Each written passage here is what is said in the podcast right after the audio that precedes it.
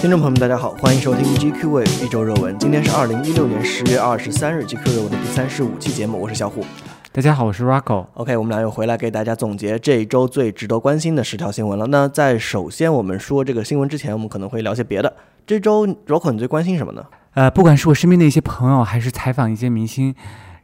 都感觉他们好像特别热衷于玩一个手机游戏，然后感觉我不玩手机游戏是不是 out 了？那我想请 GQ 游戏大王游戏达人梁小虎同学给我推荐。是是什么意思？有没有什么好玩的手机游戏啊我平我平时都不不认真工作玩游戏是吗？我就是这个意思啊。啊，也没有，就是呃，最近你说这个现象确实挺普遍的，就是从那个国庆假期开始之前，有一款网易制作的游戏叫《阴阳师》，然后就特别特别的火。呃，你这打广告真的打得太明显了。没有没有，但这个游戏确实我不建议大家玩，因为我我的观点从来都是手机游戏就是骗钱的，就是他想用用一切心理上的方法来。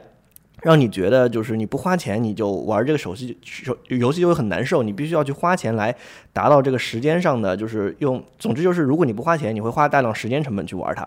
所以我之前就我之前玩手机游戏的经验而言，我一开始的时候都是跟我自己说绝对不能花钱，然后最后就是一定花了钱。对对对，就是现在手机游戏，包括这个很火的《阴阳师》也是这么一个情况。但是，呃，话说回来，《阴阳师》这个游戏做的还是比较良心的，就至少从制作上来看。然后呢，呃，而且那个是因为它突然之间爆火，并且一直持续的火，以至于那个据说丁磊给那个《阴阳师》的那个制作团队直接就发了四十个月的工资，来奖励他们把这个项目做起来。啊，好吧，现在感觉也是时时怎么斗转星移啊？因为大概在几年前，我听到我的同学、我的朋友，他们就是经常就是听说年终的时候一下发呃几十个月的工资，一百多个月的工资，哇，一般都是基金公司。啊，那感觉最近最近这几年基金公司做不起来了，那能发这么多个月工资的，一般也都变成了 IT 企业或者是嗯游戏公司。感觉从这个发奖金也能看到那个时代的变化呢不。过你刚才说到斗转星移，我有另外一个感受，就是在游戏行业，呃，几年前的游戏就是逻辑很清晰，就是做完一款大作，然后等待玩家来掏钱把它整个买下来，然后再回家享受就 OK 了。但现在的游戏逻辑就是给你一个免费的游戏的壳，然后你说的应该是很多年前了吧，而不是几年前吧？嗯。也不是，就依然现在呃，可能也是分玩家了，不同的玩家有不同的，不同类型的游戏。对对。对我们首先第一条新闻就是发生在本周二十八号晚上的七点半，锤子科技公司在上海梅赛德斯奔驰文化中心召开了今年二零一六年的秋季新品发布会。啊，罗永浩呢也是。像之前一样登台，然后在台上讲了将近有三个小时，正式推出了锤子产品的第三代手机。但这次呢，他们不再是以 T，就因为之前锤子都是以那个 T One、T Two 这样来命名的，但这次呃，他们发布了新一代的手机，叫做 Smartisan M One 和 M One L，就是用了新的系列的名字名称。对，就以往的我看到的采访来说，T 系列其实应该算是罗永浩他最为看重的一个系列，可以说寄托了他理想和情怀的一个系列。对对对，因为他们把这个 T 的字母就做成了一个锤子的样子嘛，嗯然后也是跟他们公司的名字锤子科技相契合，也是跟他的就锤子手机就完全相相契合嘛。这个 M 系列的手机推出来，我相信可能也是，我觉得在某种程度上是不是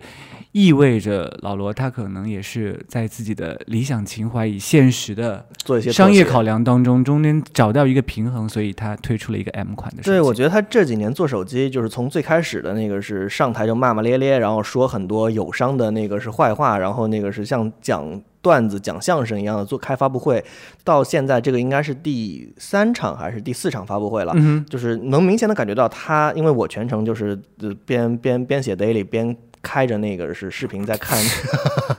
然后就是任何时候都要说自己在努力工作。明显的感觉到他就是攻击友商的那些就是内容都变少了，然后段子也变少了，就更变得更实诚，或者说变得更加被这个，因为你老是来那一套的话，再忠实的粉丝也会被你的这一套消耗的，就是磨的没有那个那个那个心情了。对我的意思是说，他自己他自己的人格，或者说他自己在这几年创业过程中，其实也是被磨砺的稍微变得圆滑了很多。然后也是可能说，在这几年在探索市场的过程中，呃，先是做了那个 T 系列，然后又做了坚果，然后又开始做这个 M 系列，也是在不停的摸索一个就是最适合它的受众和最适合他们公司的体量的一个产品。但是我觉得很让我惊讶的一件事就是说，那个发布会完了之后，我在我手机朋友圈里看到很多人的转发都是，就是包括很多人对这款这次新发布的手机的评价都是偏正面的，对对对，好评不断这个也。是因为我们之前都可能说对于那个这次锤子发布会都不抱什么希望，甚至觉得说他可能会在这次发布会上宣布自己已经被被收购收购的消息，但其实后来都没有，并且呃，不光这些负面的消息没有，而且是在发布会之后能够看到，就是整个。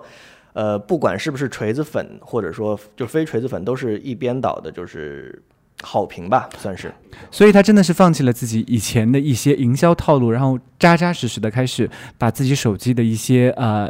硬件和软件做得更好一些。所以我相信这也是它获得好评的一些原因吧。对，希望它也是能更好的做下去。毕竟我们还是因为确实现在手机市场的花样，能给给我们带来激动的东西产品啊越来越少了，甚至嗯苹果啊、三星啊一次一次让我们失望和让我们惊吓。那还是希望会有一些新的不一样的东西出现。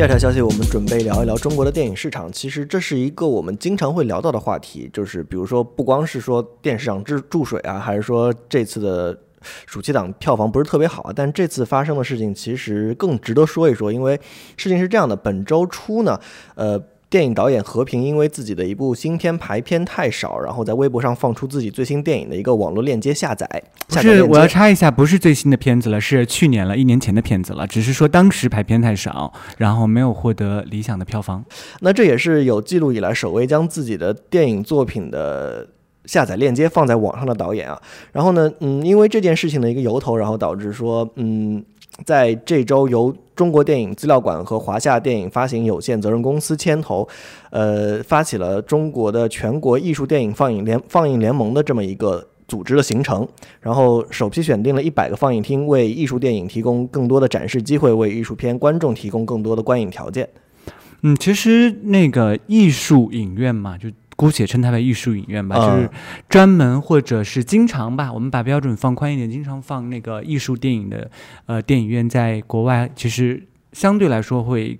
更常见一些。嗯嗯，美国据不完全统计有五十七家这样的艺术影院，然后啊、呃法国的话甚至有超过千家的这样的艺术影院，这也嗯符合我们的认知。法国对对，法国人感觉好像很喜欢艺术电影。是是是，整个欧洲都这样。但是，嗯，其实这次的那个是这个联盟的形成，我看就各种消息上面都会有提到说，在相关部门和领导的倡导下，就是我觉得这是一个官方的，就是发起的一个形式。但是，呃，我就会开始有疑虑，说这是一个官方决定推。推进艺术电影的那个更多的排片量和这种展示机会的一个行为，但是它是否是真的会能达到一个更好的效果呢？因为我觉得电影是一个更加嗯需要充分的市场竞争的一个一个一个行业，在这样的情况下，就是它是不是会能达到特别好的效果？其实，在美国那边，像这种专门的艺术电影，它也有专门的自己一套呃利益链条。啊，呃，你不能说，因为确实是这样子的。那个电影，你可以说有的流行电影是大众艺术，像这种艺术电影，注定它去观影的人数就比较少。那如果你有专门的艺术院线来专门的有全年规划的、有整体营销思维的去。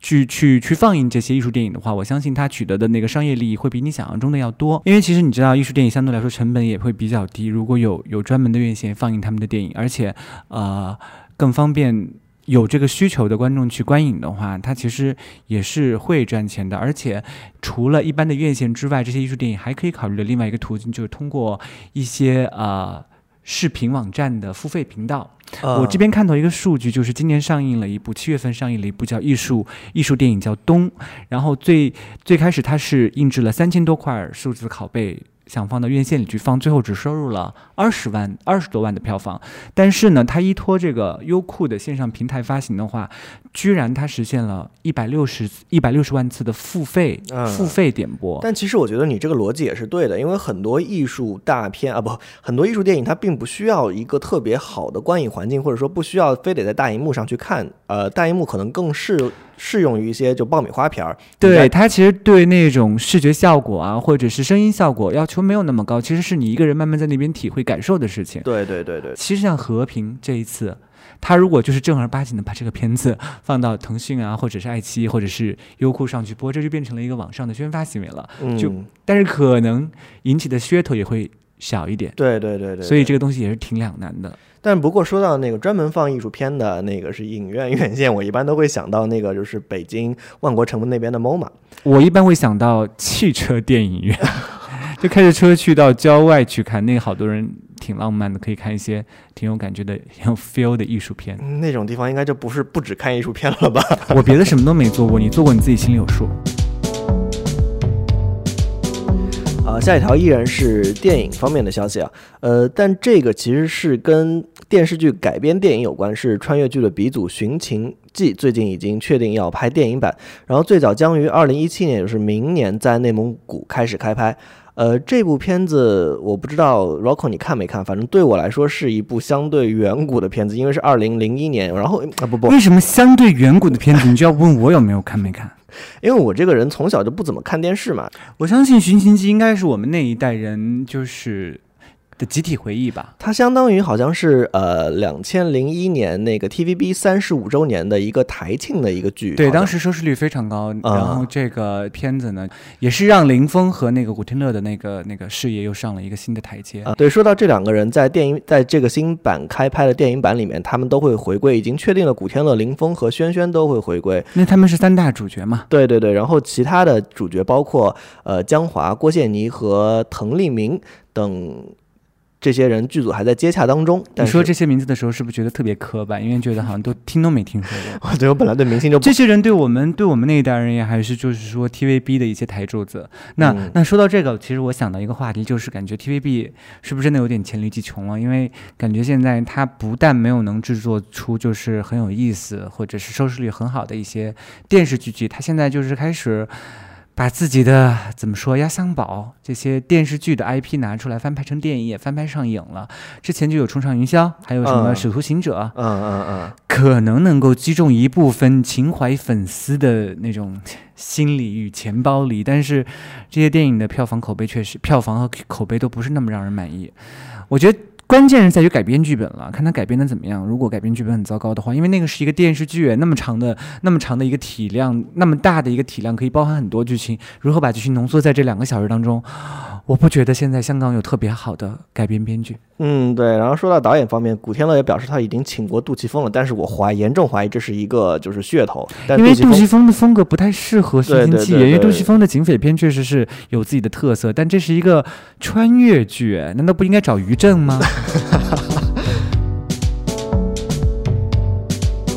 本周中国电影圈有另外一个比较轰动的消息，就是王家卫复出了他监制的一部喜剧电影，叫做《摆渡人》。但实际上，呃，这部电影的真正的导演是张嘉佳，也就是这个《摆渡人》的原著的作者，应该是从摆渡人就是一个故事了，对从你的全世界路。过中的一个故事，《摆渡人》是对。对，然后大家这个片子预告片一出来之后，大家又傻眼了。哎，说好的那个什么什么什么什么什么呢？怎么出来了一部喜剧啊？感什么什么什么什么，到底是什么什么什么？就感觉你看王家卫、啊，张嘉佳，梁朝伟、金城武几大所谓的男神，虽然我们不太喜欢这个词啊，但是确实是感觉很有质感的一些呃嗯，对对对，嗯，大部分有质感啦，也不是全部。出来应该起码是一部文艺片吧，或者是一部有情怀的片子吧。大再不济也应该是一部言情剧吧？怎么就画风那么跳痛呢？变成了一个喜剧片呢？我看了那个预告片，我整个就是大傻眼，确实会这样。但我觉得可能跟他们定档有关系，因为定在十二月二十三号上映，然后一般算是一个贺岁片对贺岁档的话，就是你放一些特别沉重或者特别厚重的东西，不太适合贺岁档。呃，而我个人真的是挺挺烦贺岁档这个这个 这个所谓的贺岁档，包括新年档什么的。暑期档那，暑期档还好一些，一到新年档就必定要看到一部非常烂的以过年为主题的电影，就是好几年这样的传统了。我就觉得他们脑子是怎么了？嗯，但这部片子的那个从开拍到杀青也是一路非常的坎坷。呃，最早是从二零一五年七月九日开始开机，但直到二零一六年五月十一日才正式杀青，而且中间还传出过好像要重拍的消息。但是不管怎么说吧，这个片子从它刚是一开始立项开始，就成为了圈中很多男女明星的一个一个一个特别想演的一个剧本。嗯，因为听说很多女明星会为了这个剧剧本就是斗得不可开交，然后最后呢，花了我 Angelababy 家也是让人觉得，哎，诶，What's going on？好，下一条绝对是我们这周的 Weekly。一周热文里面最后一条关于电影的消息了。呃，这周韩寒，我们上周也说到了，韩寒的第二部电影《乘风破浪》已经开机了，但是他一直都没有宣布他们，他除了宣布自己的主创人员和那个摄影团队之外呢，都没有宣布主要演员。然后这周呢，他开始陆续在他的微博上放出一个一个的主要演员。首先放出的是第一位演员是邓超，然后应该是这周一还是这周三放的吧。然后那个反正接着第二天放出的第二个演员就是董子健，然后包括。周五放出的演员，第三位主演男星是李荣浩啊，对对对，李荣浩。这李荣浩也是说，这是我第一次，呃，就是他第一次参演电参演电影，把第一次决定送献给韩寒。然后那个是整个，呃，几位主演的海报风格跟之前那个。韩寒公布的那个主创人员的海报风格是一样的，就是黑白照片加上一个粉色的“乘风破浪”的一个字样在上面。这不禁让我想到了韩寒曾经代言过的凡客，好像也是这种风格。你这你这个联想能力很强。不过我的联想是联想到另外一个，就是韩寒的主要对比对象郭敬明，他当时在宣布绝技的时候也是一天一个嘛，对，一天一个物料，对这个样子就会 不少人就会说，哎，韩寒是不是在模仿郭敬明呢？嗯，不一样的地方是在于那边真的是每天放一个都是所谓的流量担当，呃，这边的话其实演技还不错。对吧？还不错，但是就是第三个李荣浩放出来的时候，很多人在下面说：“我是看到梁家辉了吗？” 就整个有一种不敢相信自己的眼睛。哎，那个唱歌唱的很好的李荣浩怎么来演戏了呢？他是会本色演出吗？还是会演什么呢？谁知道呢？但是呢，还是有一点，就是韩寒参与的电影，就是只要参与一部电影，就会红一首歌。像他那个那个《后会无期》就红了那个邓紫棋那首，参加那种万万没想到就红了那首什么《大王带我来巡山》。对对对。然后这首的话，这这部电影我相信也会红一首所谓的。李荣浩为这部电影量身打造的电影主题曲吧。OK，第六条我们编辑关心的新闻呢，其实是我们前同事的一个创业项目。然后这周他又搞了一些幺蛾子。对，因为就是我们的呃 GQ 的前副主编张伟张伟老师嘛，然后他自己出去做新事项，新事项，然后确实是在过去的一年当中，他也做出了很多呃。挺让人觉得惊喜的一些项目，包括之前的啊四个小时逃离北上广啊，还有中秋节和父亲对谈啊，嗯对，然后包括这一次，其实他是呃商业行为，咱们就不多说了，其实就是想帮一个偶像男团出道，然后搞了一场直播，这个直播还挺有点意思，就是让这个男团的成员和九位素人女孩去演偶像剧。我们当时听到这个就觉得有一点啊，又是直播。又是男团，又是偶又是偶像剧，整个很套路很深的样子。对这个呃，真的有那么多套路吗？但是有一点非常有意思的是，我们同事就是 Yuki，大家也经常会在那个微信上看到他的名字。他这次呢，就就就乔装成一个就是 素人哈，就迷妹，然后去那个报名，结结果还选上了。然后我们就将计就计就让他真的去参加了这次直播。然后他其实就是我们也问一下他。就是关于现场发生了一些什么有意思的事情。那我们接通 Yuki，Yuki，Hello，大家好。哎，所以你在现场，你是跟你是跟哪那个这个男团里的哪一个小鲜肉互动啊？我前天是和他们男团九个人里面当中一个叫郭子凡的少年一起搭档的，然后比较出乎我意料的是他。年龄其实比我小挺多的，所以，嗯，刚刚开始还是有一点点怀疑，说你你个小毛孩儿，你怎么能跟我，跟我，嗯，会发生一些比较浪漫的事情呢？但是后来我就是，其实整个体验过程还是蛮开心的，因为他们准备了一些惊喜，然后也是因为没有特别。详细的台本，很多事情都是我们随机发生的，发生的，所以还挺好玩。最大的意外可能就是那个直升机，因为他们之前安排了是带那个女主角一起坐直升机从国贸酒店出发，呃，然后嗯，反正就感受整个天空的反正浪漫之旅吧。但是后面因为那天北京下雨，然后又是大雾。就导致直升机没有办法起飞，然后那个女孩一直从十二点钟一直等到呃可能下午，嗯四五点钟，然后才临时换了一个场景。对，其实更多的那个关于她这场体验的。报道呢，我们在昨天就是周六的一篇推送里面会看到。如果大家感兴趣的话，可以翻到昨天的推送里面去找一下这条报道。对，也可以看一下那个视频的回放，就是大家也可以看到我们编辑同事 Ruki 的真容，然后以及他在直播里面非常从容、非常淡定接的那些套路，真的非常厉害。对，让我怀疑他真的有没有谈过恋爱。他说他以前没有谈过。你这样大嘴巴真的好吗？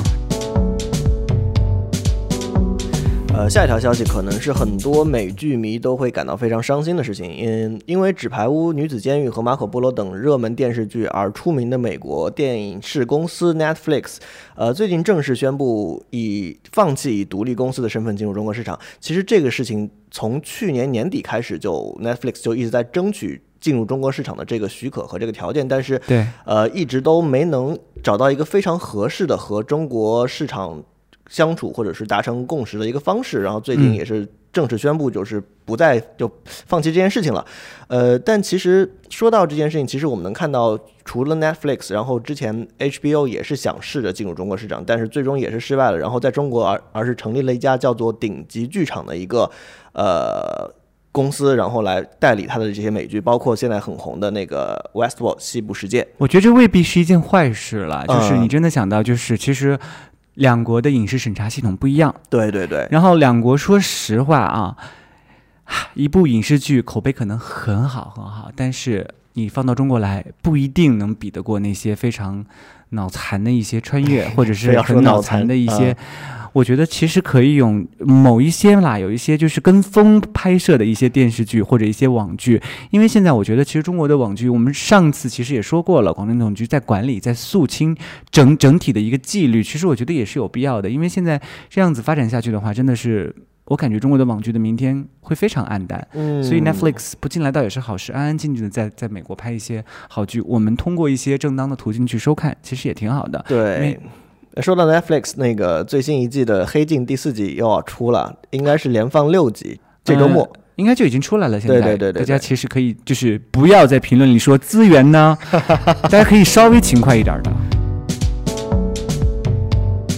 呃，下一条我觉得可能是一个科技公司或者说一个大公司的社会担当吧。嗯，就是讲 Instagram 的。呃，很多用户在 Instagram 上发布一些内容都是吃吃喝喝，什么蓝天白云啊、花鸟鱼虫啊之类的。但是，呃，如果一旦他发现你发布了一些什么不开心的情绪化的照片，就可能要小心了，因为最近 Instagram 发布了一个新的功能，它可以看到，呃，含有。饮食失调、自残或者自杀等消极倾向的一些消息，然后呢，呃，会匿名上报，并且做一个自杀干预。